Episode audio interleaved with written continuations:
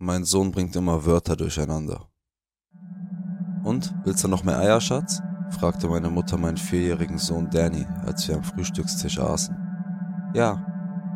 Meine Mutter fing an, ihm mehr Eier auf den Teller zu legen, woraufhin er anfing zu jammern.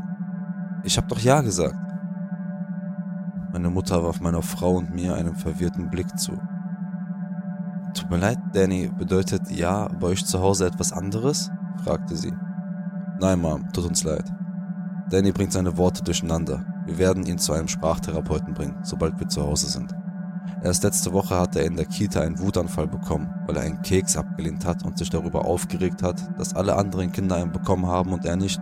Naja, wenn du das sagst. Ich werde Danny baden und dann können wir zum London Eye fahren. Freust du dich auf die Fahrt mit dem Riesenrad, Schatz? fragte meine Mom. Nein, rief Danny aufgeregt und warf seine Hände in die Luft, woraufhin wir alle lachten. Der Ausflug war fast perfekt. Es war das erste Mal, dass meine amerikanische Frau und mein Sohn meine Heimatstadt London besuchten. Und bisher hatten wir alle so viel Spaß. Das Einzige, was unserem Urlaub einen Dämpfer verpasste, war, dass mein Sohn ständig Ja und Nein verwechselte. Ich weiß, dass ich das schon lange hätte untersuchen lassen sollen, aber ich dachte wohl, es sei niedlich, und jetzt machte ich mir Sorgen, dass es zu spät war. Meine Frau Laura schien das gleiche zu denken. Mark, wir sollten Dannys Sprache wirklich überprüfen lassen. Das könnte später zu Problemen führen, sagte meine Frau Laura. Es ist schon schlimm genug, dass er einen britischen Akzent hat, weil er mit dir zusammen ist. Ha, wie der Vater so der Sohn, scherzte ich und wir lachten. In diesem Moment kam meine Mutter auf uns zu, Danny im Schlepptau. Er hielt sein Lieblingsplüschtier, einen Dalmatiner, den er Doggy nannte, in den Händen. Er bestand darauf, Doggy mit auf unsere Reise zu nehmen. Bist du sicher, Schatz? Ich will nicht, dass Doggy verloren geht, sagte meine Mutter. Nein, ich nehme ihn mit, sagte Danny hartnäckig und ich lachte, als ich ihn auf meine Schultern hob. Es war wirklich ein schöner Tag. Wir sind durch London gelaufen, haben Danny und meine Frau zu ihrer ersten Fahrt mit dem Doppeldeckerbus mitgenommen, sind mit dem London Eye gefahren. All diese touristischen Dinge. Zum Abschluss haben wir Danny ein Eis gekauft. Danny behielt den ganzen Tag über seine Energie, selbst als die Erwachsenen langsam müde wurden. Er rannte vor uns her, was für meine Mutter und mich kein Problem war. Wir sind beide hier aufgewachsen und kennen die Gegend. Sobald er jedoch aus unserem Blickfeld verschwand, riefen wir ihn zurück. Danny? Danny! rief ich. Doch er kam nicht. Nach zwei Stunden der Suche riefen wir die Polizei. Nach zwei Tagen der Suche wurde er offiziell als vermisst gemeldet. Auf der Suche nach ihm habe ich mein Leben ruiniert. Ich zwang Laura, unser Haus in den USA zu verkaufen, damit wir zu meiner Mutter ziehen konnten, um weiter nach ihm zu suchen. Jeden Tag wachte ich um 5 Uhr morgens auf, um die Stadt zu durchsuchen und kam erst abends um 22 Uhr nach Hause. Ich aß nicht mit meiner Mutter und Laura, an den meisten Tagen aß ich überhaupt nichts. Ich ärgerte mich immer mehr über Kleinigkeiten und begann, meine Wut an Laura auszulassen. Jede Woche schickte ich einen neuen Polizeibericht ein, in der Hoffnung, dass sie etwas unternehmen würden. Das taten sie nie. Es gäbe nicht genug Beweise, sagten sie. Es sei ein ungeklärter Fall. Laura verließ mich drei Jahre nach Dannys Verschwinden. Sie sagte, sie habe damit abgeschlossen. Es sei Zeit, dass ich das auch tue. Sechs Jahre später starb meine Mutter an einem Herzinfarkt.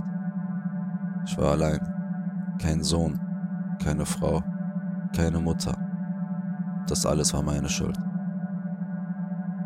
Danny war schon seit neun Jahren weg. Er wäre jetzt 13 Jahre alt gewesen. Dann hörte ich etwas, was meine Welt erschütterte. Ich saß an einem Tisch, an dem auch Danny seine letzte Mahlzeit zu sich genommen hatte. Eier, die er nicht einmal mochte. In den Nachrichten wurde berichtet, dass die Polizei soeben eine neun Jahre andauernde Kindersklaverei mitten in London aufgedeckt hatten. Sie waren gerade dabei, alle Kinder zu befreien. Neun Jahre lang. In London. Ich wusste, dass ich meinen Sohn finden musste. Ich sprintete aus der Tür und rannte durch die Stadt, um ihn zu finden. Dort, bei dem verlassenen Gebäude, an dem ich so oft vorbeigekommen war, befand sich ein riesiger Bereich, der mit Absperrband bedeckt und von Polizisten umgeben war. Ich konnte hunderte von schmutzigen, abgemagerten Kindern sehen und wusste, dass Danny da drin sein könnte. Ich riss durch das Absperrband, während die Polizisten mir hinterherliefen. Ich schrie den Namen meines Sohnes, während ich den Polizisten auswich. Dann fiel mir etwas vor die Füße. Es sah aus wie ein klumpiger, schmutziger Lappen, aber bei näherer Betrachtung konnte ich erkennen, dass es Doggy war. Daddy? sagte ein Junge. Er war jetzt etwa einen Meter größer, schmutzig und spindeldürr, aber unter all dem Schmutz erkannte ich ihn. Das war Danny. Oh, mein Junge, mein Junge, rief ich und warf meine Arme um ihn. Endlich hatte ich meinen Sohn gefunden, den ich neun Jahre lang vergeblich gesucht hatte. In dem Moment holte mich die Polizei ein. Drei hielten mich fest, während der vierte auf meinen Sohn zuging. Junge, kennst du diesen Mann? Er wandte sich an mich. Wenn nicht, müssen wir dich bis auf weiteres festnehmen. Ich schaute zu meinem Sohn und flehte ihn mit meinen Augen an. Danny, bitte, flüsterte ich. Die drei Polizisten drückten mich fester an sich.